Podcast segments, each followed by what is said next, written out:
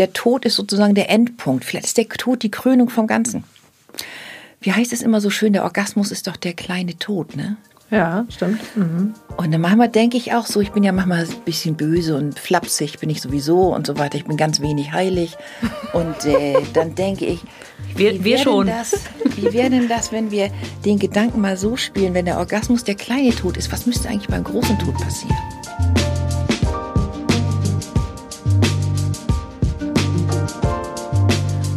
Herzlich willkommen zu unserem Podcast Gefühlsecht. Heute, wie immer, mit Katinka Magnussen und wie immer mit Cesar Trautmann.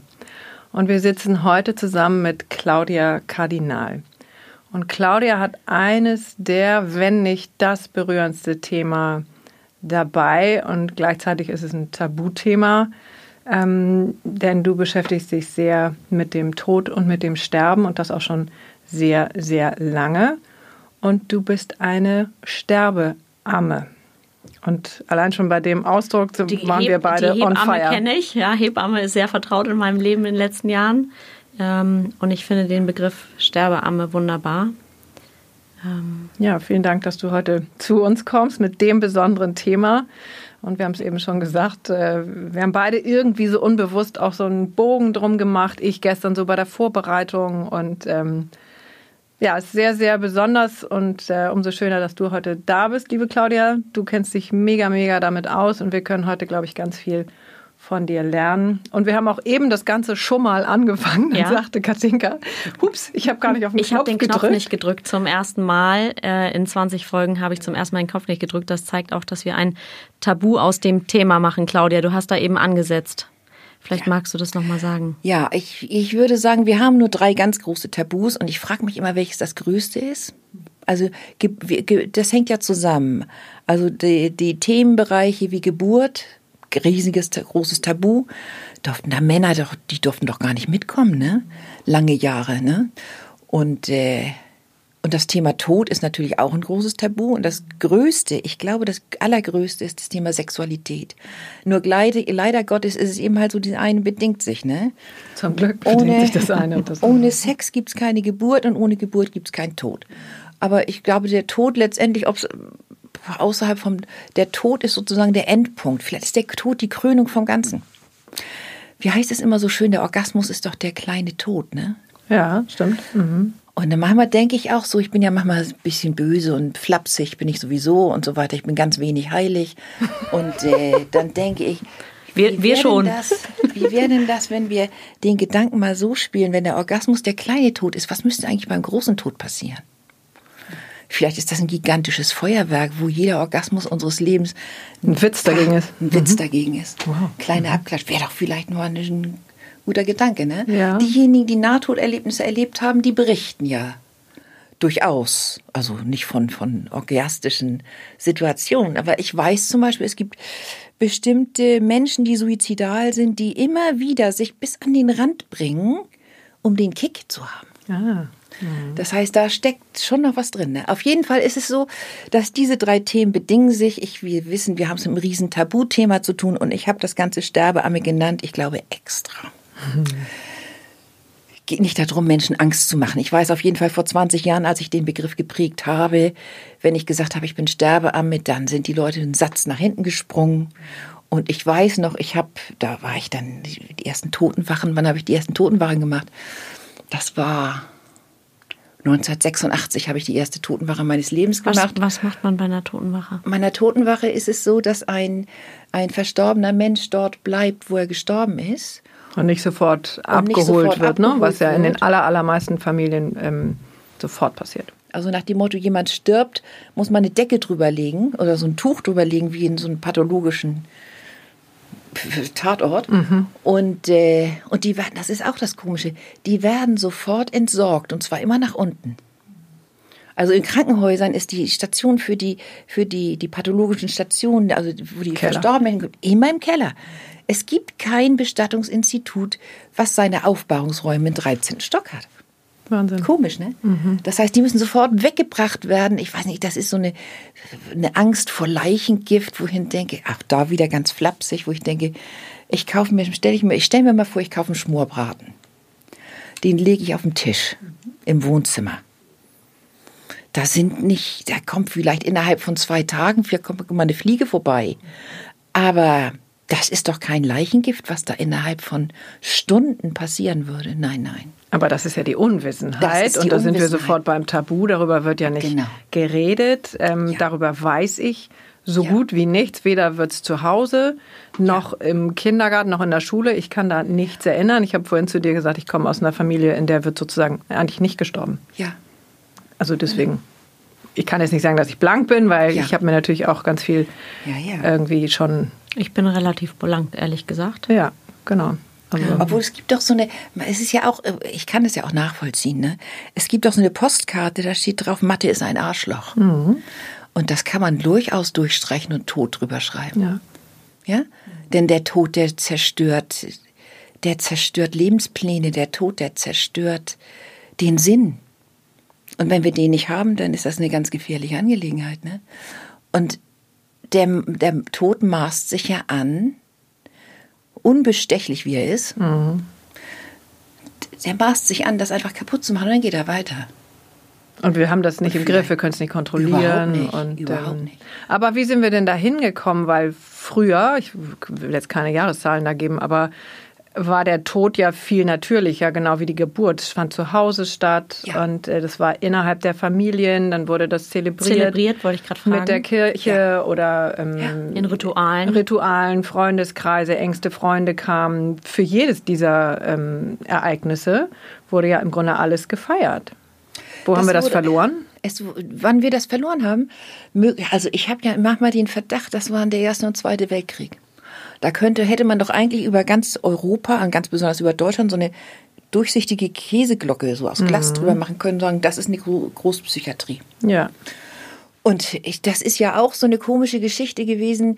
Es gab die, äh, gibt immer wieder die Hinweise darauf, dass im Zweiten Weltkrieg, besonders wahrscheinlich im Ersten auch, das ja. weiß ich aber nicht explizit, ähm, diejenigen, die auf dem Feld gestorben waren, das waren die besseren Toten. Oh. Wer zu Hause eine normale Lungenentzündung hatte oder sowas, das waren die, die, die nicht so wichtig waren. Das sind aber beides Todesfälle und zurückbleiben zerfetzte Lebenskonzepte von den Trauernden. Ne? Und da habe ich mich, also ich habe mal in einem Buch von mir habe ich geschrieben, ich hätte so gerne auf Friedhöfen einen Walk of No Name. Nicht ein Walk of Fame, sondern ein Walk of No Name, wo einmal im Monat ein völlig normaler Mensch in seiner Einzigartigkeit dargestellt wird, wie sonst nur Promis. Mhm. Ne, im, Na, im, Im Nachhinein, im Nachklang, in der Würdigung, in der Wertschätzung. Was ihn ausgezeichnet was, was, hat was war die und Besonderheit, was er für Qualitäten ne? hatte. Und was hat er für Macken gehabt mhm. und was war liebenswert und was war nervig. Und das würde ich ganz, ganz toll finden. Und deswegen ist mir diese Fragestellung, wer ist der bessere Tote, das, äh, da, da werde ich sauer. Mhm. Ich habe gerade was Corona angeht, da habe ich eine Überschrift gesehen, ich glaube, das war im Spiegel, hat jemand gesagt, äh, waren, glaube ich, zu dem Zeitpunkt, als der Artikel gelaufen, geschrieben wurde, 8000 Tote, 8700 Tote. Wo ist die öffentliche Trauer um die Corona-Toten? Und dann habe ich gedacht, was ist das denn für eine dumme Bemerkung? Was ist das für ein dummer Ansatz? In der Zeit sind täglich mehr als 2500 Menschen gestorben. Wo ist denn die Achtung denen gegenüber? Wo ist die öffentliche Trauer für alle die, die beim Motorradfahren sich totgefahren haben? Wo ist die öffentliche Trauer für alle die, die am Herzinfarkt gestorben sind? Wo ist die öffentliche Trauer für alle die, die an an einer Sepsis gestorben sind. Ne? Und das ist die, da werden jetzt die Corona-Toten werden die Helden. Ja. Und das ist eine Sache, das ist, geht mir ziemlich auf die Nerven. Aber vielleicht noch mal eben zurück zu dem, genau. zu dem Tabu. Ähm, ich mache so eine Beobachtung. Ich habe früher, das habe ich vorhin gesagt, als ich meine ersten Totenwachen gemacht habe, da bin ich auch noch viel mehr auf Partys gewesen.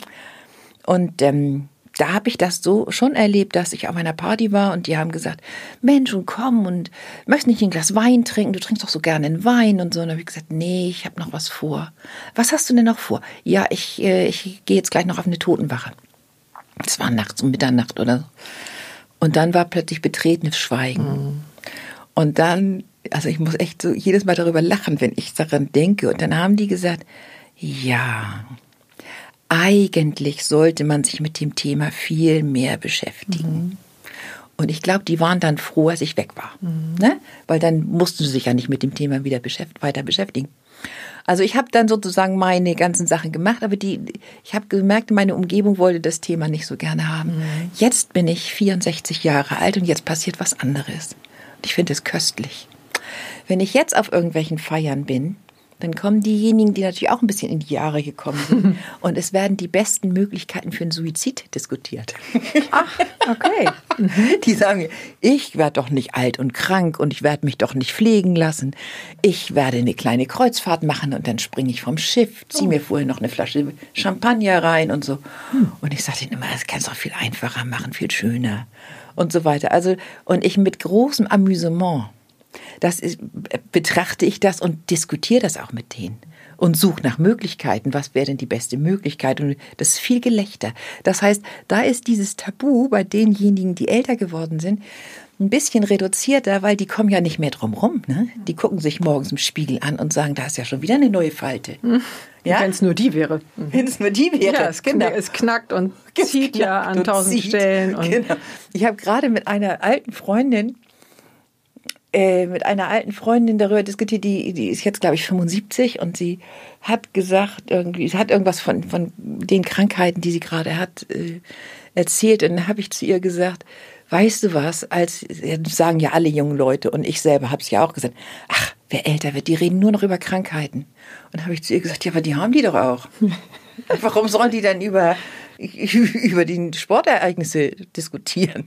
Das heißt, man redet darüber das, was man im Alltag hat, oder nicht? Ja. Ja, genau. Also Wenn man kleine Kinder hat, redet man darüber. Wer exakt. ist wann trocken, wer gibt wann ja. den Schnuller ab und exakt. hast du schon Schultüte und ja.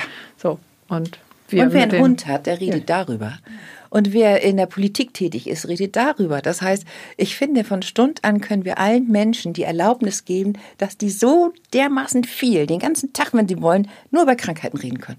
Wenn Sie wollen, unbedingt. Wenn Sie wollen, unbedingt. Unbedingt. Ne? Also wenn es gut tut und, auch. Und ich finde, alle anderen haben darüber den Mund zu halten, sonst amüsieren wir uns über alle, die den ganzen Tag nichts anderes zu tun haben, als über Politik zu reden. Auch gut, genau. Da sind wir Stimmt, ne? in einem freien Land. Genau. Wie bist du denn dahin gekommen? Danke, Cesar. Das war nämlich exakt die Frage, die mir gerade auf den Lippen lag. Ah, ja. wie, genau, wird man, wie wird man Sterbeamme und wofür bist du angetreten? Also, ich, ich würde mal so sagen, ich, äh, mm, ja, wenn ich jetzt so, so ganz genau gucke, dann würde ich sagen, vielleicht hat bei mir das ganze Thema mit zwölf angefangen. Mhm. Mit zwölf habe ich mich nämlich die Frage, mir die Frage gestellt, was der Sinn des Lebens ist. Und ich habe den Eindruck gehabt, dass die Gesellschaft oder die Erwachsenenwelt um mich drumherum, die hat so getan, als ob sie nicht wüsste, was ich meine. Und insofern habe ich keine Antworten gekriegt und ich habe insofern auch die, die ganze Erwachsenenwelt gar nicht mehr ernst genommen. Weil meine Kernfrage, meine Zentralfrage, die hatte keinen Platz. Ich bin dann Goldschmiedin geworden und habe dann gesagt, war sehr gesellschaftsenttäuscht. Und dann habe ich gesagt, so auf gut Deutsch gesagt, die Gesellschaft kann mich mal. Mhm. Ich werde jetzt meine, ich werde jetzt Kinder in die Welt setzen. Ich werde es ganz anders machen. Ich werde Kinder in die Welt setzen und ich schicke meine Kinder auf eine Waldorfschule, weil da sind die nett. Mhm. So. Und du warst nicht auf einer Waldorfschule? Nein, ich war nicht auf einer Waldorfschule. Mhm. Ich war auf so einem Gymnasium. Wir hatten noch Altnazis als Lehrer. Oh ja. Mhm. mhm. Und äh, ja, und das habe ich auch gemacht. Ich habe meine Kinder in die Welt gesetzt. Und ich, ich war hochschwanger mit meiner zweiten Tochter. Und dann, ich würde heute manchmal denken, was hat das Leben eigentlich da mit mir vorgehabt? Das weiß ich nämlich. Also, jedenfalls was ganz anderes. Auf jeden Fall war ich hochschwanger mit meiner zweiten Tochter und vier Wochen vor der Geburt von meiner zweiten Tochter ist rausgekommen, dass meine andere Tochter mit anderthalb Jahren eine akute Leukämie hat. Und ich, ich war Goldschmiedin, ich wusste gar nicht, was eine Leukämie ist. Hm. Ich weiß aber noch wie heute, wie die Diagnoseübermittlung war. Ne, ich bin heute 64, bitte wohlgemerkt. Ich war damals 25 oder so. Mhm. Ich weiß noch, wie die Diagnoseübermittlung war. Ich wusste, ich, ich war auf einem anderen Planeten plötzlich. UKE und anderer Planet. Und ich habe mich zwischen Blutwerten, ich habe mich in den nächsten Jahren dann, während der ganzen zytostatischen Behandlung, habe ich natürlich die ganzen, mich zwischen Blutwerten hin und her gehangelt, wie Menschen mit einer Krebsdiagnose oder die Zugehörigen das eben halt tun. Und manchmal denke ich heute auch sehr amüsiert daran. Ich habe hab mit so Werten wie Leukos, Eris, Thrombos hantiert. Er wusste aber nicht, was das ist. Ne? Und ich glaube, manchmal geht es anderen Leuten mit den Börsenwerten vor acht genauso. Ja, mir. Das mhm. weiß doch kein Mensch, was mhm. das bedeutet. Mhm. Oder also vielleicht gibt es welche. Aber ich wusste das damals nicht, habe aber mit denen hantiert. Musstest du ja. Musste ich und habe mit denen hantiert und vielleicht einfach nur so getan. Habe ich so getan? Nee, ich glaube, ich habe mir die Frage gar nicht gestellt. Und ich weiß heute, wie einfach es gewesen wäre, das in den Zusammenhängen klarzumachen. Also ich bin dann auf jeden Fall, ich musste mich, also ab diesem Moment, also ab 1981 musste ich mit den, mich mit den Fragen Leben oder Sterben auseinandersetzen. Im Laufe der Jahre, nachdem diese Zeit durch war, ich habe mit 29 dann mein drittes Kind gekriegt und äh, ich bin immer mehr dafür, für mich da, zu dem Punkt gekommen, dass ich das vor mir, sollte jemals ein Rückfall in der Leukämie da sein, dass ich das vor mir selber nicht vertreten könnte, noch eine zweite Chemo- oder zytostatische Behandlung obendrauf zu setzen. Weil du, weil dein Kind so gelitten hat? das ist das, der eine Weg gewesen. Aber als der Rückfall da war, da haben wir, habe ich das große Glück gehabt. Wir haben, ich habe eine behandelnde Ärztin im UKE gehabt. Und der Rückfall war da und ich habe dann zu ihr gesagt, was machen wir jetzt? Und dann sagt sie, wir können eine, eine weitere äh, Chemotherapie machen. Und dann habe ich gesagt zu ihr, das dürfen wir nicht. Und dann sagt sie, warum nicht? Und dann habe ich gesagt, gucken Sie sich Katharina doch mal an, das ist keine Kämpferin. Und die Ärztin hat gesagt, Sie haben recht. Oh wow. Gott sei Dank. Ne, das ist natürlich eine zutiefst ethische Frage, die auch nicht, die ist ja nicht von Blutwerten abhängig. Das ist ja nicht eine Sache, die von technischen Werten abhängig ist, sondern ähm, ich bin der Frau sehr dankbar, dass die diesen tieferen Blick hat. Dass sie mhm. dich gesehen hat. Und das Kind. Und das kind. Mhm. Genau. Mhm. Und Katharina ist dann gestorben 1986. Der Rückfall war kurz nach Tschernobyl. Das heißt, dieses Jahr ist mir sehr mhm. eingeprägt, was auch immer und aus welchen Gründen auch immer. Auf jeden Fall ist es so gewesen, dass mir dann in den nächsten zwei Jahren, von 86 bis 88, sind in diesen zwei Jahren sind fünf Menschen, also neben meiner Tochter sind noch mal vier andere Menschen aus meinem nahen Familienkreis gestorben. Und ich habe damals gedacht, ich bin der einzige Mensch der Welt. Ich habe gedacht, ich da kommt jetzt, der Tod kommt und knipst mal da ein aus und da ein aus und da ein aus. Es war eine ganze Serie und ich habe gedacht, ich bin der einzige Mensch auf der Welt, dem das passiert. Ja. Logischerweise. Ich weiß heute, dass das auf eine ganz seltsame Art und Weise in vielen Familienstrukturen das liegt ja nicht an der Familienstruktur. Also das sind ja unergründliche Rätsel. Es gibt solche Serien. Mhm vielfach. Mhm. Und das beschäftigt mich auch sehr, wo ich gedacht, was ist, da steckt doch mehr dahinter als nur Zufall. Wann immer der Begriff Zufall mir vor die Nase platzt, denke ich, ihr lieben Leute, das ist alles viel zu, viel zu zufällig. Mhm. Das kann so nicht. Das ist, mhm. ne? Und auf da sowas ist bin ich. Irgendeine Bedeutung da ist irgendwas, dahinter. irgendwas Seltsames ist da drin. Ja. Und ich gucke es mir an und ich nehme es wahr und ich bin darüber natürlich auch ein Stückchen darüber äh, zurückgekommen zum Staunen. Auf jeden Fall habe ich dann eine, ich habe kreiert, was Trauernde kreieren können.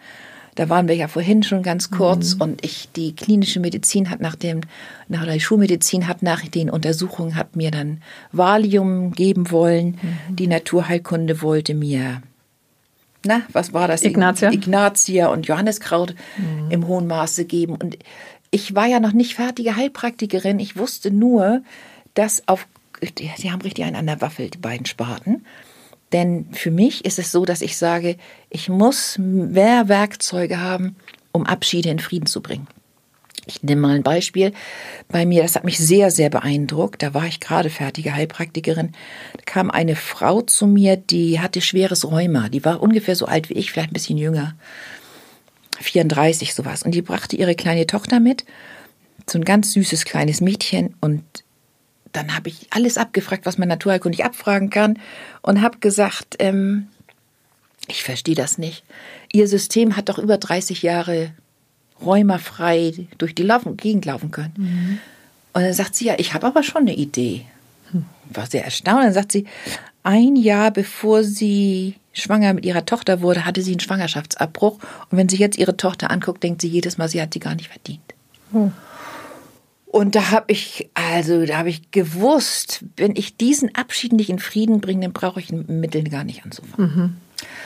So, und dann ist es komischerweise so gewesen, ich war fertige Heilpraktikerin, ich habe mich natürlich, ich habe von ziemlich Anfang an angefangen gleich zu unterrichten an verschiedenen Heilpraktikerschulen, habe mich natürlich auf das Thema Hämatologie geschmissen. Mhm. Hämatologie, Immunologie, wahrscheinlich aus meiner eigenen Geschichte heraus, nehme ich an. Ne? Ja.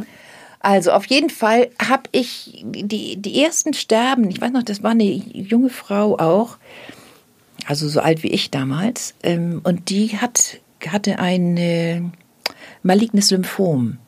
Das heißt, das ist eine bösartige Lymphwegserkrankung. Mhm.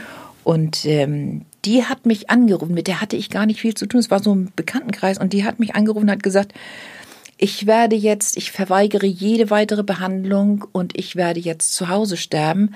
Und kannst du bitte mal vorbeikommen? Ich brauche jemanden, mit dem ich Tacheles reden kann. Mhm ich fand mich ja in mein Leben lang normal. Ich wusste nicht, dass dass irgendwie, dass du da eine Qualität hast. Dass da irgendwas unterschiedliches, das kam mir ganz komisch vor. Auf jeden Fall habe ich das gemacht und das war meine, ich glaube, das war 1989, 90. Auf jeden Fall war das meine allererste to Sterbebegleitung und Totenwache mit allem, was dazugehört. Und äh, und dann habe ich halt weitergearbeitet. Und bei mir hat sich das immer mehr dahin verschoben, dass ich diese, äh, ich weiß nicht, die, ich hatte meine Antennen immer wach dafür, falls waren Abschiede im Hintergrund, sind das ungeklärte Geschichten und so weiter. So, und dann war ich 2001 an der Stelle, wo ich gedacht habe, so, jetzt hast du schon so viele Werkzeuge in der Sterbebegleitung, in der Trauerbegleitung zusammengesammelt. Ähm, jetzt gebe ich die weiter, die Werkzeuge. Mhm. Und dann habe ich die erste Sterbeammengruppe in Hamburg gegründet. Oder die erste Sterbeammengruppe hat sich zusammengefunden. Es waren sechs Personen, glaube ich, damals. Und habe parallel dazu gesagt, na ja, dann kann ich ja auch das Ganze mal aufschreiben. Mhm. Und dann habe ich mein erstes Buch geschrieben. Mhm. Was es immer noch auf dem Markt gibt, ist ein bisschen, kleines bisschen gekürzt zur ersten Ausgabe, aber es macht ja nichts.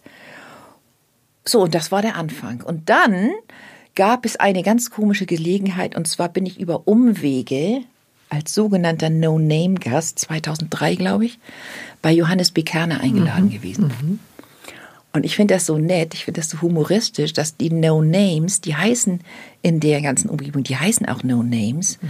Deshalb, weil sie kein Schwein kennt, aber irgendwas haben sie gemacht und darüber können sie ein paar Minuten berichten. Mhm. Und das habe ich natürlich mitgemacht. Mhm. Und dann bekam ich einen Anruf aus Regensburg. Und eine Frau sagte, sie hätte das gesehen, sie fände das sehr toll und sie wolle gerne die Ausbildung als Sterbearmer, die Fortbildung als Sterbearmer mitmachen.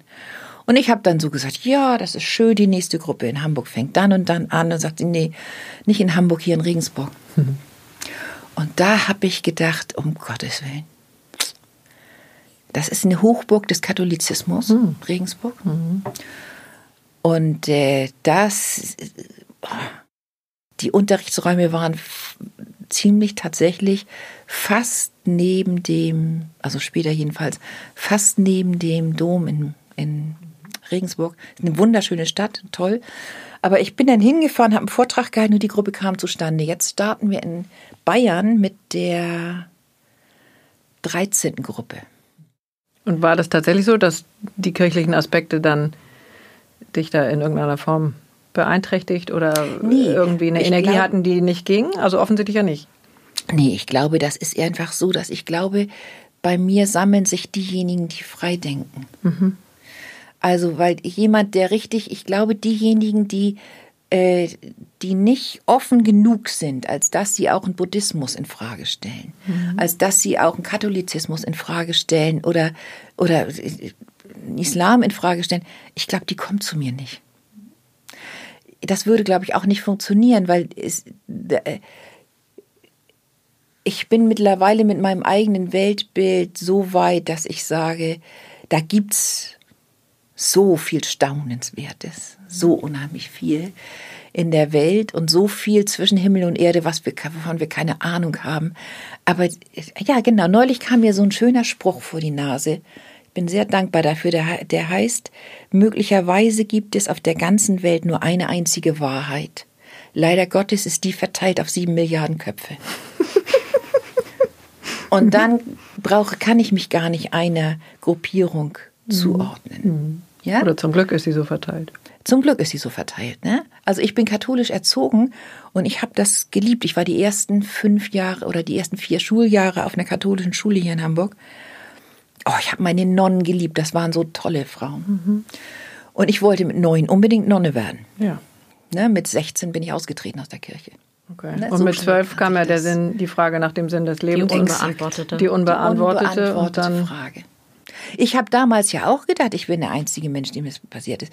Ich habe dann Jahre später, Jahre später, da war ich schon lange als Sterbeamme tätig und auch mit meinen Unterrichten und so. Und da gab es an einer Schule einen Suizid und äh, von einem von einem einer Schülerin. Und ich habe dann hinterher zu dem Kollegium gesagt, Mensch, Kinder, ich mache mir Sorgen. Ich mache mir Sorgen um die anderen Kinder, weil wenn ich mir vorstelle, ich bin 13 und richtig schlecht drauf, und wenn ich so eine Abschiedsfeier bekomme, mhm. ich glaube, da könnte ich Nachahmerin werden. Mhm. Und dann habe ich jahrelang Religion in der Oberstufe unterrichtet. Hat mir unglaublichen Spaß gemacht, habe ich dann aber aus zeitlichen Gründen mit meiner Sterbeamme nicht geschafft. Auf jeden Fall gab es da eine Situation, das war eine sechste Klasse, die sind zwölf, ne? Ähm, da war ein Schüler in einer Klasse drin und hat gesagt, ähm, hat die Fragen, äh, so ein bisschen verdeckt die Fragen nach dem Sinn gestellt. Was soll ich hier eigentlich und so. Wer sowas fragt, da steckt die Frage nach dem Sinn hinter. Ja. Und die Lehrerin rief mich an und sagt, sie muss sich das ernst nehmen. Ich gesagt, selbstverständlich musst du das ernst nehmen. Und dann sagt sie, das kann ich, das traue ich mir nicht zu, kannst du das machen? Und habe ich gesagt, ja, ich komme bei dir in die Klasse. Und das war, wie gesagt, sechste Klasse, 30 Schüler, Schülerinnen. Und habe dann gesagt, ähm, eine, eine Person aus unserer Runde stellt sich die Frage, was soll ich hier? Wer von euch hat die Frage auch schon gehabt? Mhm. Da haben sich 29 gemeldet. Wow.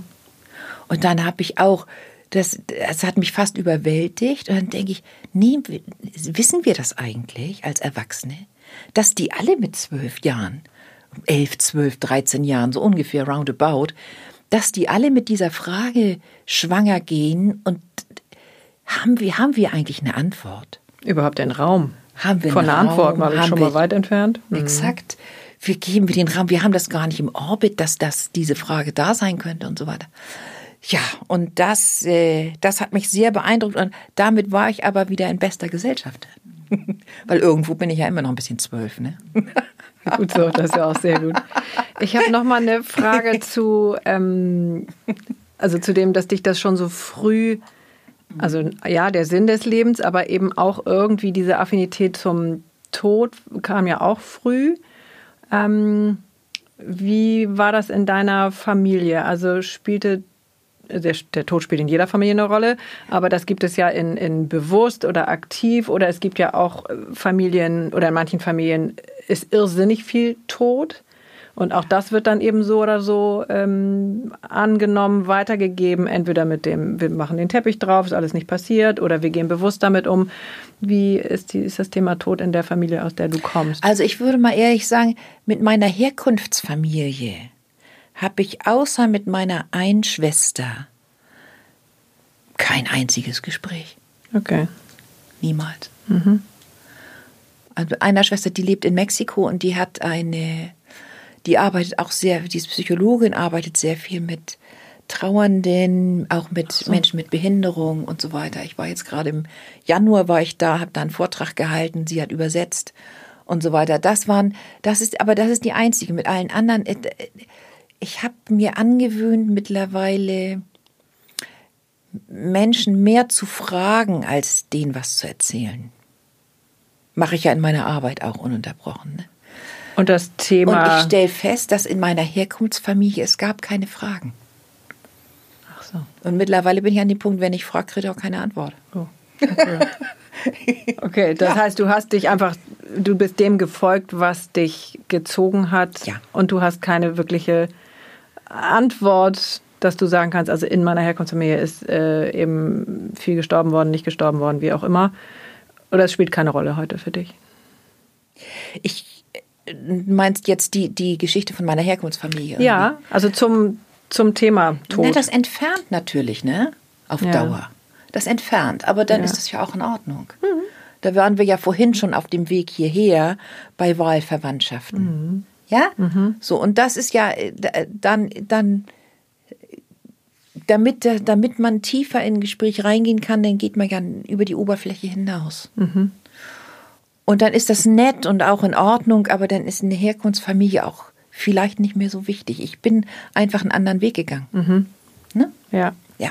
Spannend. Also ich kam nur darauf, ähm, weil ich eine Freundin habe, die kenne ich auch schon lange und die sagt, weißt du, in jeden Raum, in den ich komme mit Leuten, die ich auch nicht kenne, ich kann dir genau sagen, wer so depressiv ist, ohne mit denen geredet zu haben, dass die irgendwie über Suizid nachdenken. Und da war ich echt angefasst, dass sie das mir so deutlich gesagt hat. Und ich kannte sie schon Jahre, aber ich war wirklich äh, sehr, sehr berührt. Und dann sagte sie, naja, so bin ich eben groß geworden. Also ähm, ich kenne das. Ich weiß, wie sich das anfühlt, wenn Ja. jemand im Raum ist. Ähm, und das eben über Jahre. Äh, deswegen habe ich meine Frage Ja, ja. dahingehend Und gestellt. Aber wir müssen die letztendlich- nicht beantworten. Also Nee, ist nee, das ist, das ist ja so, dass ich, ich bin ja manchmal vielleicht auch ein bisschen dann so, dass ich provoziere, ne? Mhm. Dass ich frage, wann hast du denn das erste Mal an Suizid gedacht? Ja? Und dann kann es sein, dass das so weit weggelegt wurde, dass das erst ein bisschen Nachdenken braucht, bis die Antwort kommt. Aber ich, ich würde mal sagen, also ob die es getan hätten oder nicht, wenn sie es getan hätten, wären sie ja nicht da. Aber damit äh, geliebäugelt, ich könnte ja auch. Ne? Das haben wir doch alle. Und eine ne Sehnsucht, die Sehnsucht, an einen Ort zu kommen, an dem alles gut ist und ich willkommen bin, haben wir alle. Haben wir, ich lese gerade von Fromm so ein schönes Buch, ähm, Lieben wir das Leben noch? Oder lieben wir den Tod mehr und sehnen wir uns mehr nach dem Tod? Ja. Ja, schön, ne? sowohl als auch beides. Das ist, alles. das ist genau der Punkt. Das ist auch der Punkt, wo ich denke, ich glaube, wenn wir uns mit dem Tod beschäftigen, dass wir dann doch vielleicht erstmal richtig leben können. Mhm. Du hast vorhin gesagt, du hast, wir haben in Deutschland oder in Europa so eine Glocke von den, von den Kriegen. Wenn ich jetzt, ich hatte Gänsehaut die ganze Zeit, muss ich gestehen. Ähm, da frage ich mich schon gerade, was, wenn wir so bei diesem Thema sind, dass auch Dinge über den Tod hinaus vererbt werden. Ja. Ähm, gibt ja diese wunderbare Dokumentation auf Arte, vererbte Kriegsnarben Ja. über Generationen Ja. wissenschaftlich erwiesen. Dann frage ich mich schon, was, was da noch in uns allen mitschwingt. Tja, das frage ich mich auch die ganze Zeit. Das frage ich mich auch die ganze Zeit. Vielleicht sind viele große Teile dieser ganzen Zivilisationskrankheiten, wer weiß, ob die da mit, auch noch mit eine Rolle spielen. Das Du meinst. Depressionen, Burnout, diese. Diabetes? Mhm. Vielleicht auch diese ganzen, diese ganzen Eine Krebserkrankungen. Flucht vor dem Leben, meinst du? Ich weiß nicht, so äh, klar möchte ich das sagen, nicht gar nicht sagen, weil eine Flucht vom Leben könnte bedeuten, dass das eine Entscheidung ist, die über Vernunft und den Kopf läuft. Mhm. Und ich glaube, das Leben und Sterben hat was mit einer Seelenentscheidung zu tun. Das ist was ganz anderes als der Verstand. Ich habe gestern mit einem Mann einen Termin gehabt, der ist so Mitte 70, hat viele, hat einen unglaublichen Medikamentencocktail, den er zu sich nimmt. Und äh, es ist durchaus krank, seine Familie macht sich Sorgen um ihn und so. Und er sitzt dann und hat gesagt, wissen Sie was? Ich glaube ehrlich gesagt, dass rein technisch, was ihre ganzen Werte angeht, das hört sich ja nicht so toll an. Und was sie an Medikamenten nehmen, hört sich auch nicht so toll an. Aber wissen Sie was? Was Sie mir erzählen, da sind so viele Pläne fürs Leben drin und Ihre Augen blitzen. Die Lebensgeister, äh, ihre Lebensgeisterprognose hört sich gut an, finde ich. Siehst du das den Menschen an? Ah, das sieht man doch Menschen an. Das sagst du so pauschal. Ja, also. würde ich auch so Äh, ja. Ne? Naja, und du bist erfahren. Blitzen in den Du bist ja Augen. irrsinnig und erfahren da. Ich, ich glaube, ich bin, ich bin auf der Suche nach Leben. Ich habe neulich mal einen Vortrag in der Schule gehalten, da waren auch ein paar Suizide.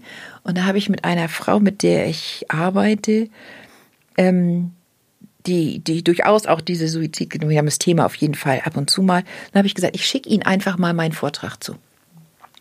Und dann sagt sie zu mir hinterher, schreibt sie mir, sagt sie, was ich zum Thema äh, Suizidprävention gesagt habe, das würde sie intellektuell nicht überzeugen. Und dann habe ich nur zurückgeschrieben, sagen Sie mal, was hat eigentlich Leben mit Intellektualität zu tun? Nichts. Gar Naja. nichts. Leben hat was mit Begeisterung zu tun. Und Leben hat was mit blitzenden Augen zu tun. Das kann man so, das kann man sehen an, wie jemand begeistert spielt und, und Ne? Naja, aber dafür musst das du auch dein Feld aufhaben und dein Herz aufhaben, ähm, ja, wenn du richtig. ausschließlich im Intellekt bist, weil äh, die anderen Teile dir zu viel Angst machen, dann ja. kann so eine Argumentation in Anführungszeichen ja Sinn machen. Und dann habe ich mich auf den Weg begeben und habe ein paar Sachen Pflanzen fotografiert, wo ich gedacht, das ist doch, die haben sie doch nicht alle, ne? die Pflanzen. So eine Mohnblüte, die aufgeht, die, die, die hm. spinnt doch. Das ist eine, boah, eine Wucht, die dahinter kommt. Und, oder so ein Löwenzahn in so einer Spalte, die, ja, geht mhm. doch gar nicht. Ich habe dann so eine Mauerritzen, irgendwelche komischen Sachen gefunden. Dann kommt da, da ist irgendein Same reingeflogen, ist irgendwie auf den Boden gefallen und wächst als großer Busch senkrecht mit solchen, mit solchen kleinen Blüten als so ein Busch der Sonne entgegen. Das ist Leben. Und Lebenswille und egal ja. was. Ne? Genau, also. egal was. Und das kann man ehrlich gesagt schon, das kann man äh, schon Säuglingen ansehen. Hm. Wenn, ne? Man kann den ansehen, zu sagen, es gibt welche, da habe ich das Gefühl, die sind so, ich kenne eine Frau, die jetzt mittlerweile erwachsen ist, die kenne ich seit äh, Geburt an, die hat so eine, die ist mit einer solchen Selbstverständlichkeit mhm. in Zeit ihres Lebens da gewesen. Und es gibt andere, ich habe früher immer gedacht, Kinder müssten so sein wie Pippi Langstrumpf. Mhm. Und meine Kinder waren aber nicht so. Die haben sich immer hinter meinem Rockzipfel versteckt mhm. und brauchten lange, lange und haben skeptisch geguckt und so weiter. Und ich gedacht habe, ja, ach so kommen wir möglicherweise schon auf die Erde. Mhm. So kommen wir schon an. Das heißt, es könnte sein, dass wir schon fertig ankommen. Mhm. Und Erziehung ist ein Trugschluss. Ja, ein schöner Versuch. Und ein schöner Versuch. Genau. Aber habe ich, glaube ich, zu dir neulich auch nochmal gesagt, also wie unterschiedlich meine Söhne äh, schon im Kreissaal waren. Ja.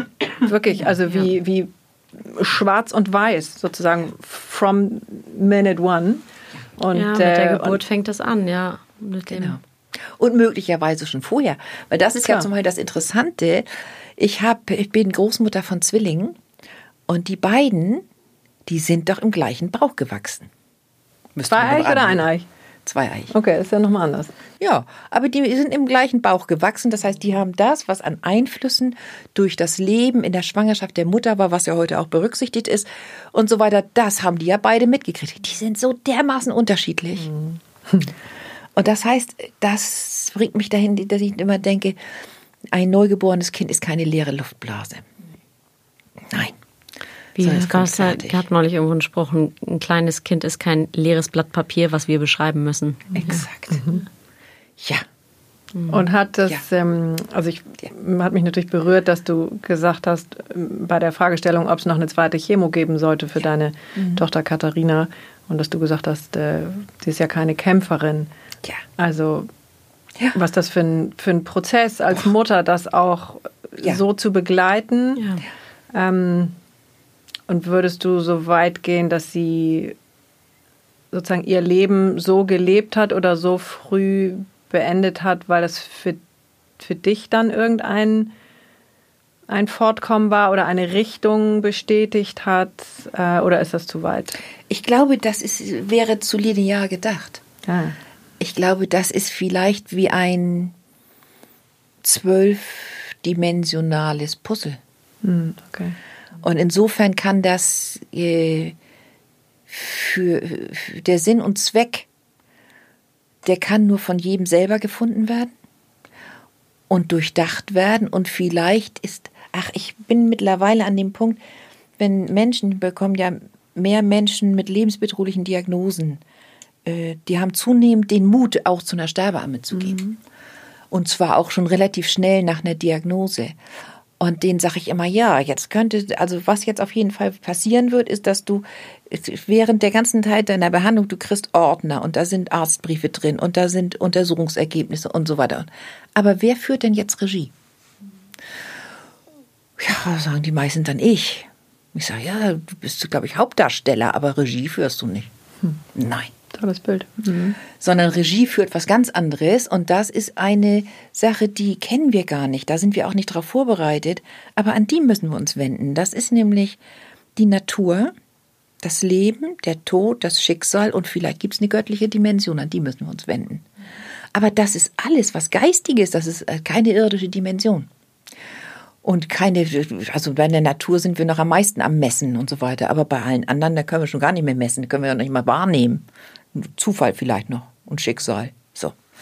Und die führen Regie. Und das ist eine Sache, ähm, wo ich glaube, das war, dass so viel in der ganzen Frage von Leben oder Sterben hat so unheimlich viel mit Ethik zu tun. Mit einer tiefen Ethik. Und das war der Prozess, an den ich gelandet bin. Ich hätte mir selber nicht mehr im Spiel begegnen können, wenn ich technisch eine weitere Chemo oben drauf gesetzt mhm. hätte. Hätte ich nicht machen können. Mhm. So, und gehabt Gott sei Dank, wenn die Ärztin das nicht auch gesehen hätte, dann wäre uns wahrscheinlich auch damals schon das Sorgerecht aberzogen, ab, aberkannt worden. Ne? Und ist so. dein Mann mitgegangen? Also offensichtlich ja? Ja. Also. Ja.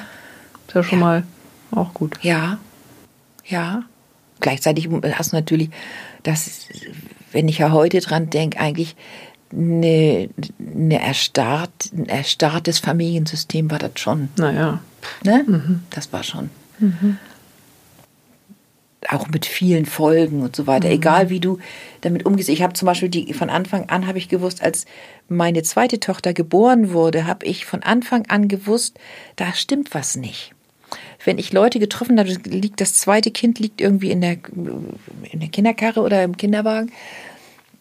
Und normalerweise müsste das doch so sein, dass sich, wenn du, wenn du mit einem kleinen neugeborenen Kind durch die Gegend gehst, dann muss die ganze Welt kommen und sagen, oh, zeig mal. Mhm. Und das ist ja niedlich. Und wie heißt es denn? Und was ist denn das gewesen? Und so. Nee, die haben als erstes meine älteste Tochter angeguckt und haben gesagt, wie geht's ihr denn? Mhm.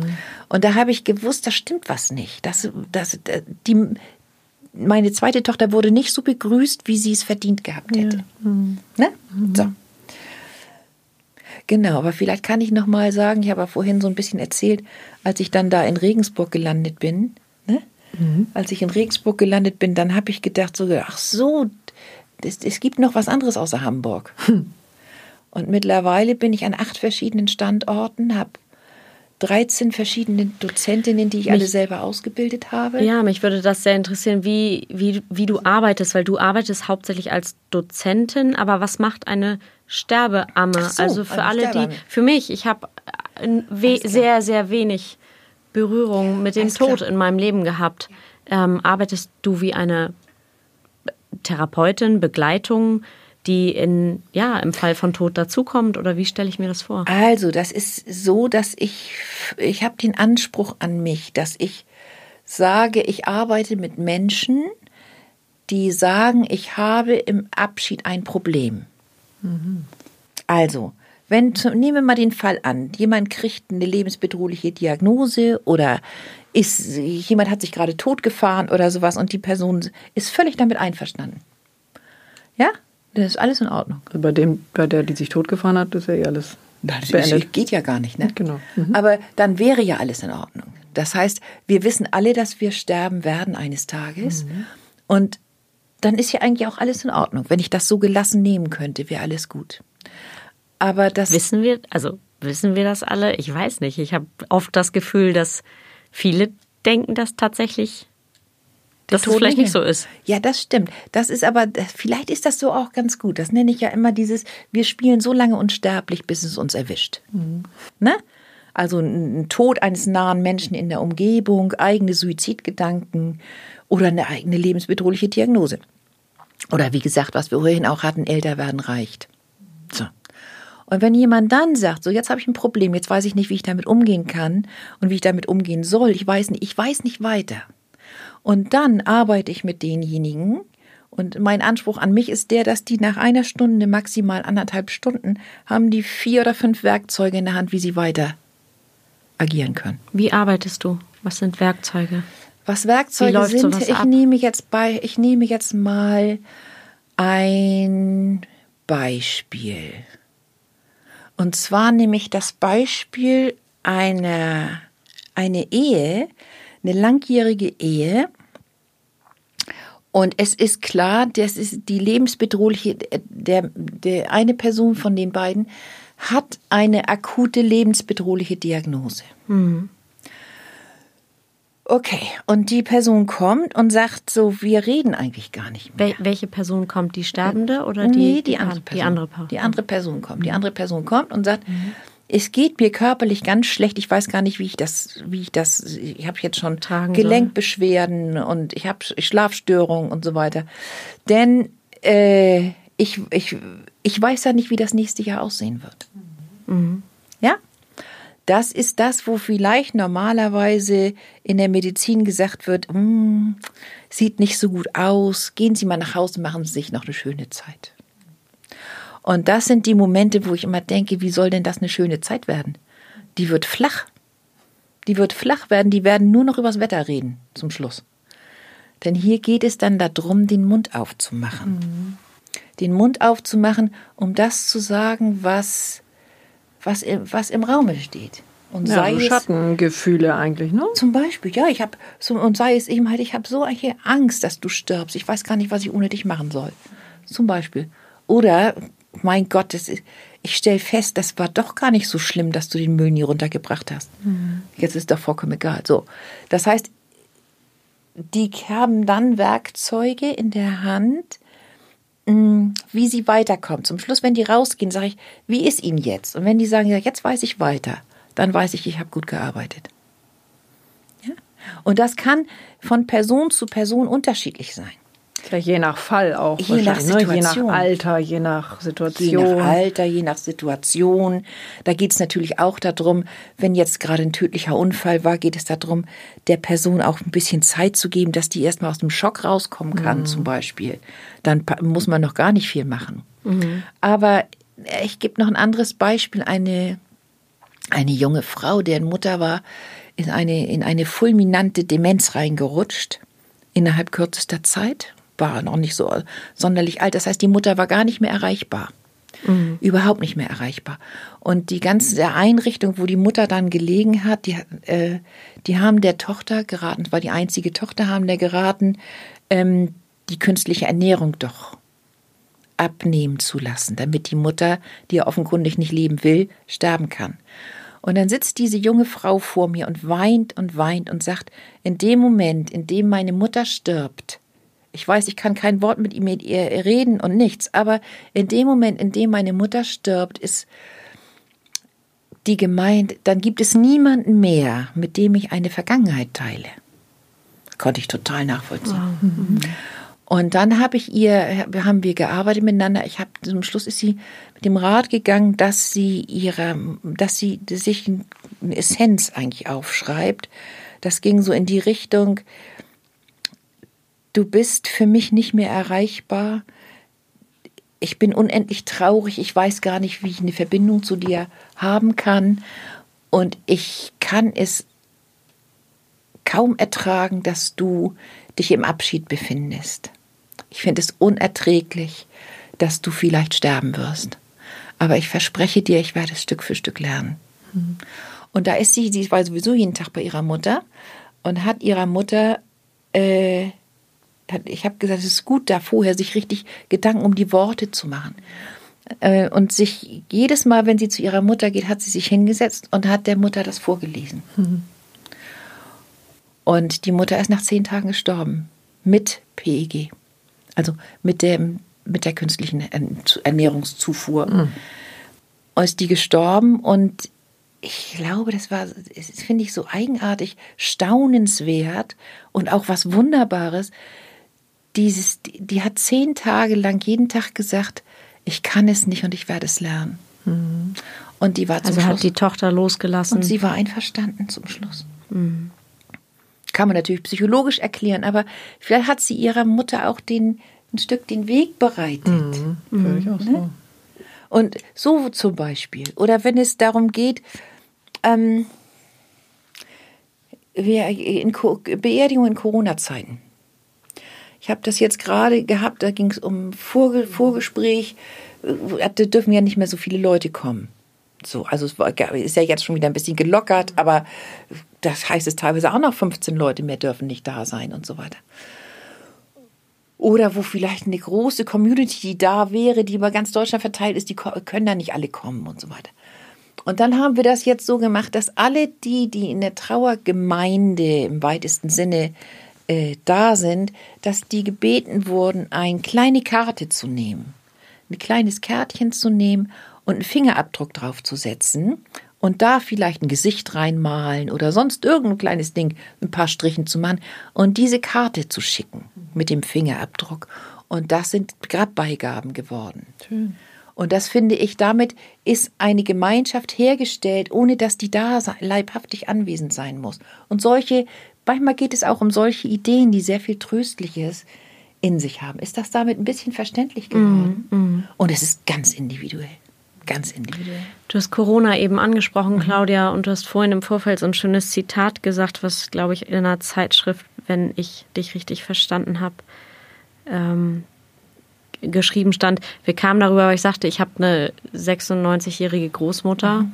die eigentlich echt alleine ist momentan und ich weiß nicht, was schlimmer ist, ob sie jetzt an Corona stirbt, weil ich sie mit meinen Kindern sehe mhm. oder ob sie stirbt, weil sie einsam und alleine ist. Also was, was macht Corona da? Was, wie schätzt du das ein? Also ich beobachte das schon von Anfang an, als dieser Lockdown war, wo ich gedacht habe, wenn ich jetzt an der Stelle bin, an der ich jetzt vielleicht zu dem Abschied immer näher komme und jemand isoliert mich.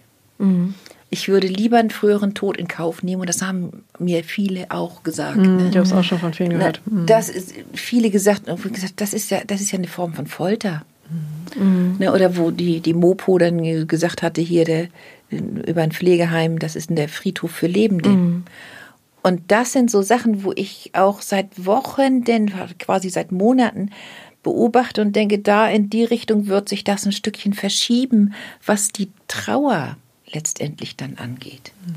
Das ist doch eine berechtigte Klage. Was passiert, wenn zum Beispiel irgendwie, ich habe viele Sachen begleitet, ich habe, glaube ich, eine einzige Corona verstorbene Person. Oh wow. Und alles okay. andere waren Menschen, die mit Nierenversagen, 86 mit, mit, mit sonst was oder an sonst was gestorben mhm. sind. Und da sind etliche Situationen dabei gewesen, ähm, wo diejenigen alleine gestorben sind, ne, wo niemand hin durfte und die Vorstellung davon, meine Enkelin ist jetzt zwölf Jahre alt. Ich denke mir, eines Tages werde ich ja wahrscheinlich sterben, nehme ich an. Ne? Und, äh, du hast es vorhin gesagt von Anthony genau. Hopkins. Eins genau. ist sicher im Leben. Hier kommt ja. niemand lebend raus. Hier kommt niemand raus, ja. Ähm, und ich bin eines Tages, liege ich wieder im Krankenhaus und so weiter. Mhm. Und die dürfte nicht rein. Und ich dürfte sie nicht sehen. Das ist für mich so, das, da, da, nur bei der Vorstellung muss ich schon vorsichtig sein, ob ich da weiter reingehe. Das zerreißt mich innerlich. Mhm. Und das ist etwas, was auf eine ziemlich grausame Art und Weise, ohne dass es dafür irgendeinen Trost geben würde, in die Welt gesetzt wurde. Mich hat vor ein paar Wochen eine Frau kontaktiert, die gesagt hat, mein Bruder, glaube ich, mein Bruder oder mein Vater äh, ist auf die Intensivstation gekommen. Also hat nichts mit Corona zu tun gehabt. Mhm. Ist auf die Intensivstation gekommen und wir, ähm, wir dürfen natürlich nicht hin. Und dann habe ich mit ihr erarbeitet, was die Kraft und die Bedeutung eines Segens ist. Mhm. Und sie habe ich gesagt, mach doch doch mal, schreib doch mal du für deinen Vater einen Segen, mhm. einen ganz individuellen. Und dann gehst du mal zur Intensivstation und klingelst und sagst, kann irgendjemand bitte diesen Segen meinem Vater vorlesen? Mhm. So, sie hat niemanden gefunden.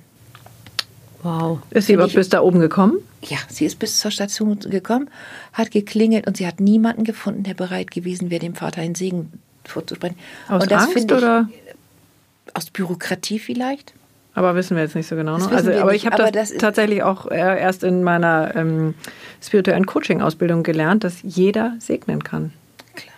Ja, sagst du klar, das wusste ich auch nicht. Also ich dachte, okay, dafür muss ich irgendwie einmal in die Kirche gehen und dann muss ich einmal mich da hinsetzen Leider, ne? und, äh, und jeder darf segnen. Das finde ich wirklich. Ich ehrlich wichtig. gesagt würde ich sagen, jeder soll segnen. Das müssen wir doch in der ersten Klasse mal beibringen, oder? Ja, also Kindergarten. Sehr gerne. Mhm. Ne? Wäre ich dabei. Und das sind, sind so Situationen, die sind furchtbar. die sind für die, für die ganzen Familien sind die ganz schrecklich. Mhm. Und das hat unheimlich lange gedauert, bis es gibt da auch andere Situationen und, und äh, Beispiele dafür oder sowas. Aber das ist etwas, wo ich sehe, dass Corona einiges gemacht hat. Ne? Auch die Bestattung mit nur vier Menschen. Eine Bestattung ist vom Charakter her kalt.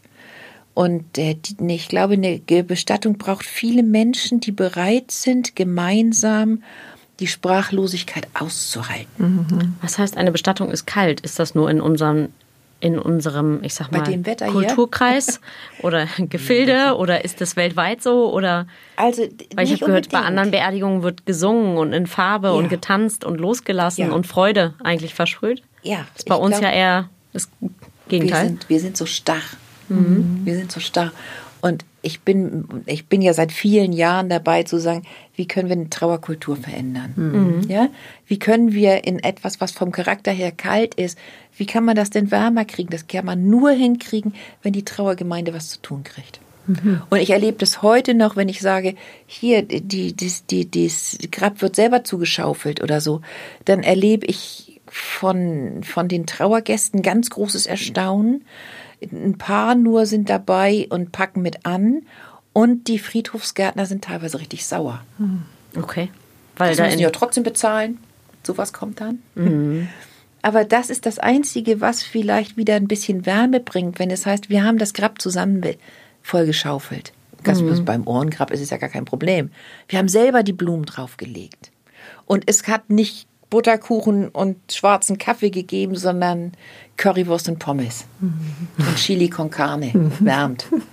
Sowas. Mhm. Ne? Mhm. So, und das ist ja eigentlich gar nicht, das ist doch was ganz Normales.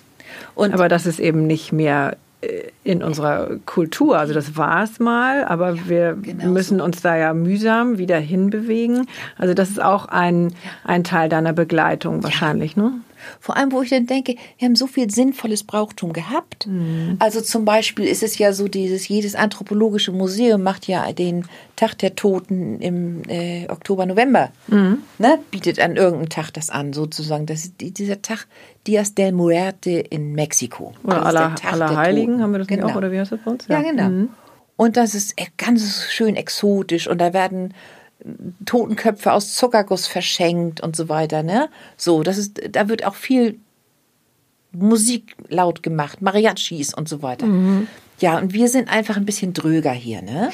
Also es gibt ja, doch diese nette Postkarte, eine nordfriesische Beerdigung. Da steht der Pfarrer und da ist eine Trauergemeinde, da sieht man das, das Grab ausgehoben, da ist ein Sarg drin und der Pfarrer sagt, yo. Das stimmt doch, das ist doch eine, eine nordfriesische Beerdigung. Das sind nicht viele Worte. Und in Mexiko werden eben halt die Verstorbenen an dem Tag mit Mariachi-Musik, mit lauter Musik, die werden abgeholt und zu Hause sind ganze Ofrendas, nennt man die. Äh, da biegt sich alles vor Essen. Mhm. Denn, das machen die Menschen in Mexiko, aber alle traditionellen Gesellschaften sagen das auch, außer uns. Die sagen, wohin verschwindet denn der Duft und wohin verschwindet der Klang? Schöne Frage. Ist doch eine schöne Frage, ne? Das heißt, dann kann ich tatsächlich äh, einem Verstorbenen ein Lied singen. Mhm. Und dann kann ich einem Verstorbenen einen Apfelkuchen backen. Und das ist früher an aller Seelen hier auch gewesen. Also da keine Mariachi-Musik, aber die sind hingegangen, die haben ihren Verstorbenen was zu essen gebracht. Das heißt, das ist alles verschwunden. Naja, oder es ist eben sehr geheim. Also das. Es wurde früher offen, offen gemacht. Genau was ich schon am Anfang sagte, oder dass es dann früher in den ja. Familien war, dieses ganz genau. Normale. Und wir müssen uns das ja mühsam zurückholen. Also ich habe das bei, bei meiner einen Freundin, deren Mutter gestorben ist, wirklich voller Ehrfurcht dann nur am Telefon gehört. Die war gerade gestorben, die Mutter, zu Hause. Und ja. die waren alle da. Dann hat die erstmal ein paar Liter Kaffee gemacht in der Thermoskanne. Ja, genau. Dann ist einer losgegangen, hat Butterkuchen, ein paar Bleche gekauft. Dann haben, haben sie die ganzen Freundinnen eingeladen. Und dann wurde das da so ein ganz, ganz wundervoller Ameisenhaufen, die da alle reingingen und dann haben die noch gelacht und ähm, haben da irgendwie eine ganz gute Zeit gehabt. Und Heute so ist es eher so, die Leiche wird schnell in den Sack gepackt und schnell ins Auto, damit die genau. ja da irgendwie nicht mehr auf dem Teppich rumliegt. So. Genau. Also bei, bei den meisten ist das so. Und äh, ich hatte eben das große Glück, dass ich meine Großmutter letztes Jahr, die mit fast 107 mhm, gestorben ist, ähm, da hat mich die, die Pflegerin, diese heldenhafte Pflegerin, rief mich an und sagte morgens um neun, so, sie hat es jetzt geschafft. Also ich war noch den Tag davor da und ähm, und dann habe ich natürlich irgendwie, schoss mir nur das Wasser überall raus und dann habe ich nur gesagt, ich bin gleich da. Und bin dann dahin und das, der größte Segen war, dass ich die Einzige war, die das wusste. Das wusste ich aber wiederum nicht und habe dann eigentlich die schönsten Stunden da überhaupt gehabt mit ihr und habe es genauso gemacht, wie, wie ich dachte, dass es irgendwie für sie schön ist. So ein paar alte Fotos und ja, du hast irgendwie es echt, so, ich erinnere oh Gott, war das mit schön. Düften. Du hast ihr noch, glaube ich, Lavendel viel war am Vorfeld. Es war einfach total schön, total ruhig ähm, mit der Pflegerin. Ähm, dann kam noch die, die sie gewaschen hat. Und dann sagte ich, komm, willst du noch reinkommen? Wollen wir noch einen Kaffee zusammen trinken? Und äh, ich war total im Glück. Und dann fiel mir irgendwann ein, oder da sagte die Pflegerin, willst du jetzt nochmal die anderen anrufen? Ach so, die wissen das gar nicht. Ähm, und dann habe ich eben angefangen, irgendwie zu telefonieren. Aber bis dahin war das so, so eine besondere und schöne ähm, Stimmung. Und also so bin ich nicht groß geworden und wie traurig. Ich habe mal vor, vor Jahren, das war so eine Familie aus dem weitesten Umkreis bei mir.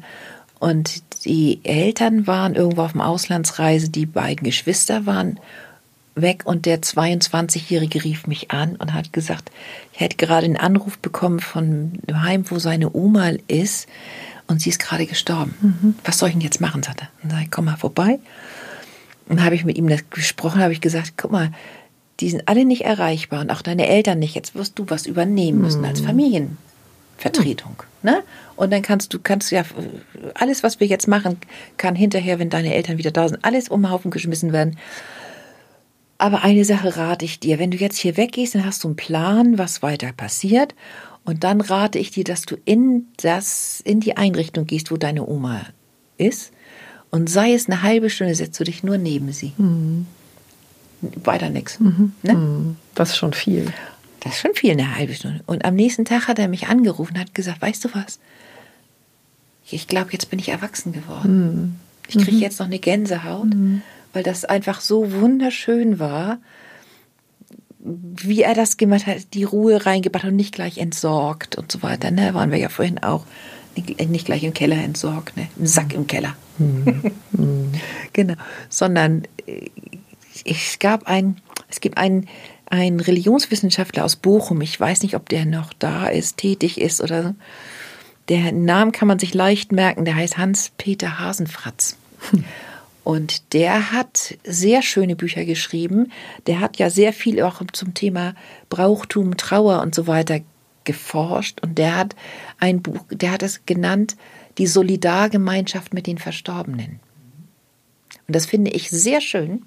Ein sehr, sehr schönen Begriff. Und ich glaube, da müssen wir wieder hinkommen. Mhm. Ne? Wir haben dieses, wir hören als Gesellschaft am letzten Atemzug, hören wir auf zu denken. Mhm. Ne? Und das ist eine Sache, wo ich denke, wie wäre es denn, wenn wir damit ein bisschen weiterdenken? Wie wäre das eigentlich, wenn ich in meine, über meine, meine Großmutter, die starb äh, mit 90 Jahren, als ich 24 war. Mhm. Und die ist mir so vertraut. Mhm. Ne? Du weißt, was ich mhm. meine, ne? Mhm. So. Mhm. Die ist mir so vertraut. Der hat, ich denke auch manchmal der, einer der, der, also der dümmsten, das darf man ja vielleicht nicht so offen sagen, aber äh, eine ganz furchtbare Aussage im Sakrament der Eheschließung ist es, bis das der Tod euch scheidet. Dann denke ich immer, wenn ich jetzt der Tod wäre, also ich bin jetzt mal, spiele jetzt mal den Sensenmann, ich stelle mich in die Tür und sage und höre an, dass jemand sagt, bis das der Tod euch scheidet, dann würde ich sagen, was wollt ihr von mir? Ich scheide gar nichts.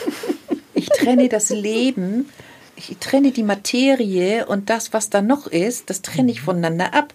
Wenn ihr euch weiter lieben wollt, dann tut es doch. Und wenn ihr euch weiter streiten wollt, tut es doch. Da habe ich nichts mit zu tun. Ich scheide gar nichts. Das ja, Susan, ich, wir fallen ja auch dein Hamburger Akzent, der kommt gerade so gut raus.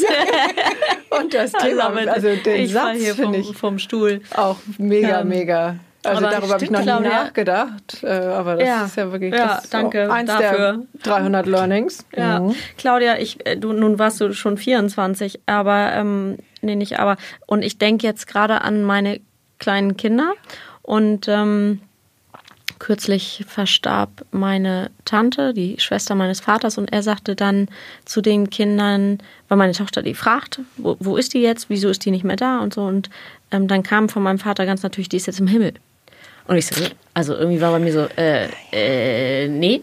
Ähm, besser als im Keller. Ja, besser als im Keller. Aber was, also was, was erzählt sage? man, was sagst du? Ich sage immer, du, man weiß das nicht genau, wo sie ist ähm, oder was von ihr noch da ist. Irgendwas ist noch da, aber manche sagen, sie ist im Himmel, manche sagen, sie ist vergraben. Was sagst du? Also du sprichst jetzt eine Frage an, die ich beim allerersten Fortbildungsblock bei mir bei den Sterbeammen ist es so, dass ich sage, so jetzt wollen wir mal beim allerersten Block mal anfangen, über den letzten Atemzug hinauszudenken. Hm. Und da habe ich genau so eine Hausaufgabe drin dieses mit dem Himmel, ne, das hat ja in, in, Zeiten der Flugreisen, also vor Corona, ne, jetzt weiß man es nicht ganz genau, da hat es schon viele Kinder gegeben, die stocksauer auf die Welt der Erwachsenen waren, die denen nämlich gesagt haben, die sind im Himmel, dann fliegen sie mit dem Flugzeug. Und da ist niemand. Himmel, kein Opa weit und breit. Mhm.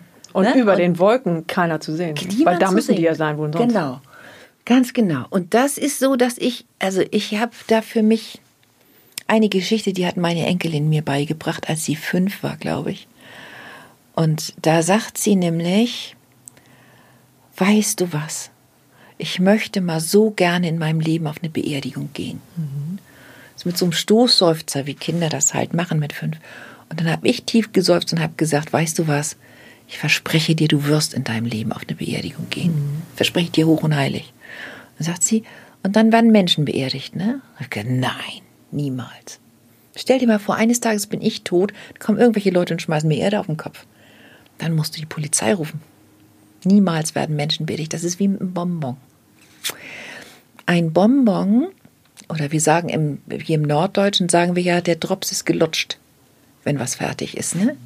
Also der Bonbon ist gelutscht und deswegen habe ich immer in meiner Requisite Bonbons drin. Der, der Bonbon ist gelutscht, wo der ist, wissen wir nicht. Aber das Papier, das begraben wir.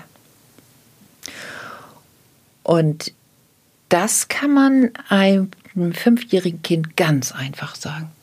Guck mal, das ist wie ein Bonbon. Und dann machen wir das Papier schön gerade, das beerdigen wir, wo der Bonbon ist. Wow. Wohin verschwindet der Duft? Und wohin verschwindet der Klang? Und das sage ich Kindern so. Ne? Hm. Ist nicht nur für Kinder schön. Nee, das ist auch für das ist auch, auch für große schön. Ja, Mhm. Das habe ich oft auch erlebt. Das ist so ein, Einf das ist ein ganz einfaches Bild. Mhm. Für Kinder könnte man zum Beispiel auch ein Schneckenhaus nehmen und sagen: Guck mal, die Schnecke ist weg. Wo die wohl ist? Um auch ein bisschen das. Äh, das ist etwas, wenn die Tür aufgeht zwischen der Welt der Lebenden und dem Tod, da ist was ganz Geheimnisvolles dabei, was ganz Mysteriöses.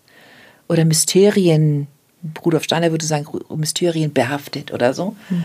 Ne, da, ist, da ist etwas, da ist ein ganz großes Wunder drin, so wie wir auch anfangen zu staunen vor diesem Wunder. Wir werden alle leiser, wenn wir es mit neugeborenen Kindern zu tun hm. haben. Mhm. Und das ist bei der Ausgangstür vom Leben genau das Gleiche. Ne? Und dann müssen wir die Frage, und das finde ich eine vollkommen berechtigte Frage, wo? Und ich sage denen dann auch, ich weiß es nicht genau, aber ich stelle mir das vor. Und dann mache ich folg und dann mache ich folgendes, dass ich sage dann, ich habe mal mit einer 13-Jährigen gearbeitet, die hatte morgens noch einen ganz dicken Streit mit ihrer Mutter und dann starb die Mutter. Ganz plötzlich, zwei Stunden später. Und mit der habe ich, die hatte dann Schlafstörungen und alles Mögliche und so. Und dann habe ich das Lieblingsessen der Mutter mit dem, mit der 13-Jährigen gekocht. Und dann hat sie mit dem, die hatten ein Gedeck mehr für die verstorbene Mutter, der Vater und die 13-Jährige, die haben das dann zusammen gegessen. Und, und damit war das alles war wunderbar.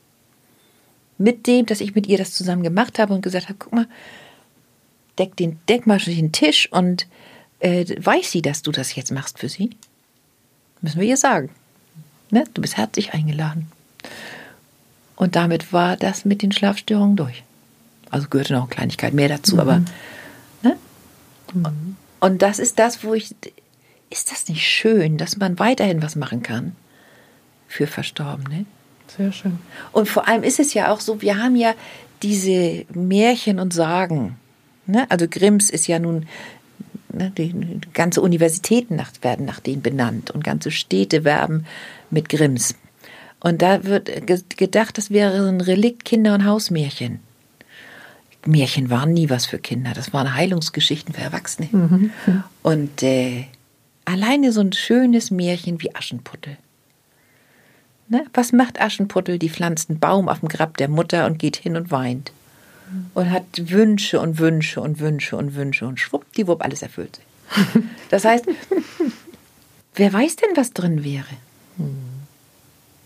Wenn wir, dazu gehört aber, dass wir auf irgendeine Art und Weise über den letzten Atemzug hinausdenken und vielleicht auf irgendeine Art und Weise zulassen, dass es möglicherweise eine geistige Dimension gibt. Mhm.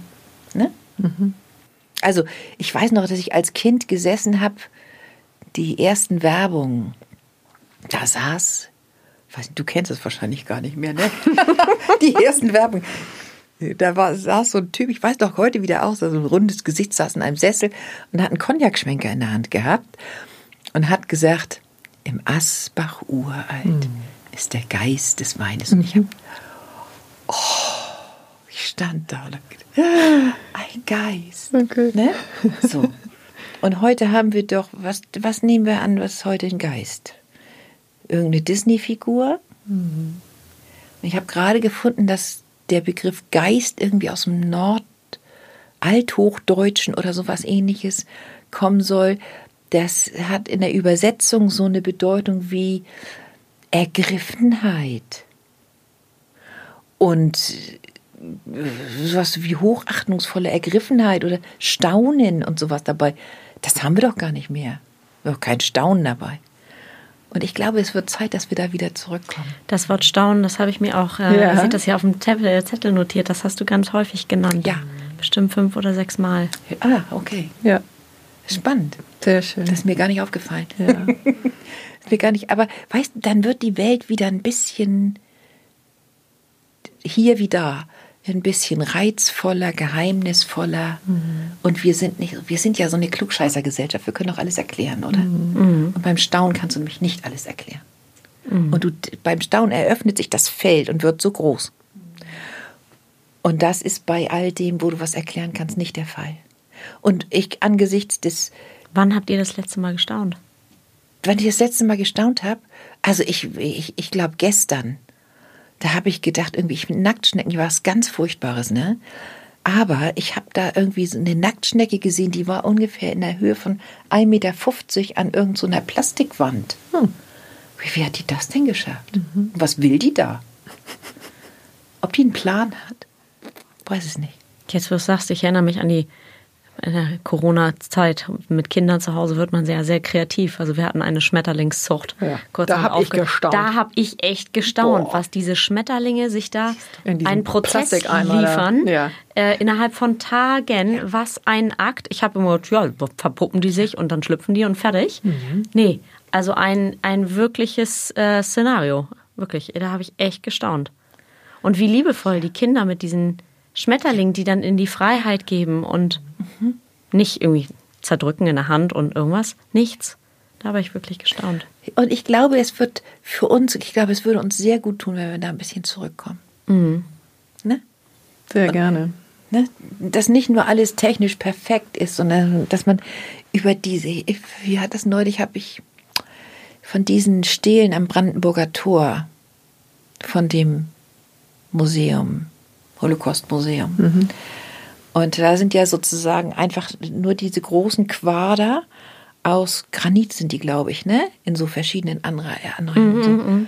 und so weiter. Und einige Leute sagen, da muss eben halt, das ist ein Ort, an dem man sich anständig benehmen muss. Und ich finde das immer so nett, wenn da Kinder spielen. Mhm. Dass da in diesem Ort, der ja ein Ort des Schreckens, der Erinnerung ist, der schwer zu ertragen ist und so, da plötzlich das Leben sehen.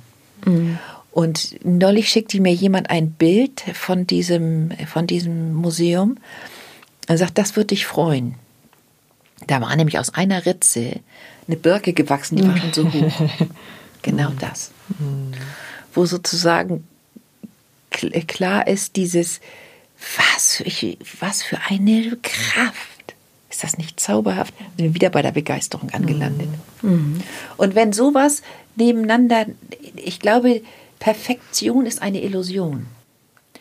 Und ich liebe das, wenn ich solche Brüche mitbekomme, wenn ich solche Brüche entdecke, ja, wo vielleicht in all dem technisch Perfekten sich das Leben zeigt, ja, oder in, in äh, ja, ganz besonders dann, glaube ich, ja, ja, wo irgendetwas, und das ist wahrscheinlich was Kindliches, was Unbedarftes, was kindlich Unbedarftes, was eigentlich diese, diese Heil, die, dieses ganze Heile zerstört. Mhm. Und das ist gut so. Ne? Weil das sind dann die Aspekte von Leben. Ja. Aber damit wird es ja wieder eigentlich heil. Damit wird es ja. Also wenn wir es alles integrieren. Genau, exakt. Also wir waren ja schon an dem Begriff der Ganzheitlichkeit, ne? mhm. ne? Genau, ja. ja, ja, genau. Ja, ja, vielleicht. Wenn es für euch okay ist, würden wir es hier dann auch erstmal so lassen, obwohl ich das Gefühl habe, wir haben ganz viele Sachen nur angerissen, aber ja. ich habe so viel Learning. Ja. Also mein, mein erstes Learning war tatsächlich, also wir hatten das Thema Sexualität schon im Podcast, wir haben das Thema Tod mit dir jetzt angerissen. Ja. Ich glaube, da kann man noch viel mehr drüber sprechen. Ja. Das Thema Geburt, Caesar, haben wir mhm. noch nicht wirklich, ähm, nee. also wir haben es immer mal angerissen in Gesprächen, mhm. aber kommt ich würde noch. sagen mal, das kommt jetzt mal dedicated rein. Mhm. Und jetzt denke ich gerade, Geben wir was ins Feuer oder wer, sprechen wir einen Segen? Also normalerweise ähm, zünden wir eben einmal ähm, den Salbei an und unsere Gäste können was in die Glut oder ins Feuer geben, was sie hier lassen möchten. Aber ich finde jetzt deinen Impuls auch ziemlich schön. Also du kannst das, ähm, vielleicht entscheidest Entscheide. du das, Claudia, ob du was Kann hier ich beides möchtest. machen? Du ja, darfst beides machen. Um, unbedingt. Absolut. Sehr schön. Mhm. So, dann fange ich mal an zu zündeln. Mhm.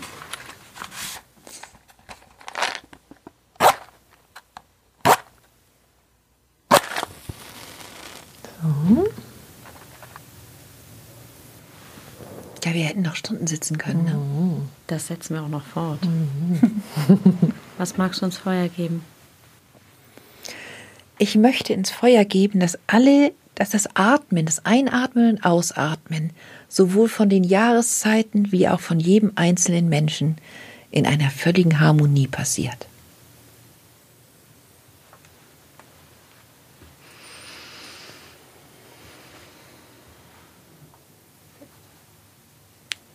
Vielen Dank. Guck mal, das ist auch wieder, wohin verschwindet der Duft, ne? Ja, wohin verschwindet der Schön, Rauch? Ne? Guck. Vielen Dank. Claudia, Kardinal. War schön mit euch. Vielen Dank. Vielen Dank. War schön. War schön. Das ist so, wo du so gesagt hast, das Thema Geburt hattet ihr nicht. Es gibt zum Beispiel bei meinen Sterbeammen gibt es mehr Hebammen als ah. Männer. Weil die Hebammen wissen ganz genau, was ich meine. Und ich sage, einmal kommen wir durch die Tür rein und einmal gehen wir durch die Tür wieder raus. Okay. Und die Hebammen wissen es. Mhm. Aber es gibt auch Männer, die. Ein paar, ja. Mhm. So reingestreut mal. Mhm vereinzelt, ne? Aber immerhin. Aber das ist vielleicht so was Vergleichbares wie mit dem, was wir vorhin hatten mit dem Podcast. Mhm. Ja?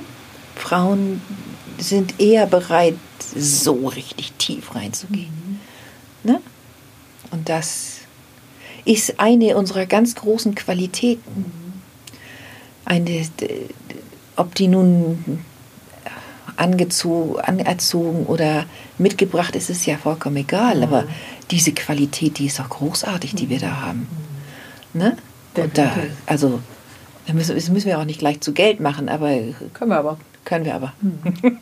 ja. Genau, bin ich auch. Wäre ich jetzt gar nicht dagegen. Na, genau. Also, ja, wow. Vielen Dank. Ja, sehr schön.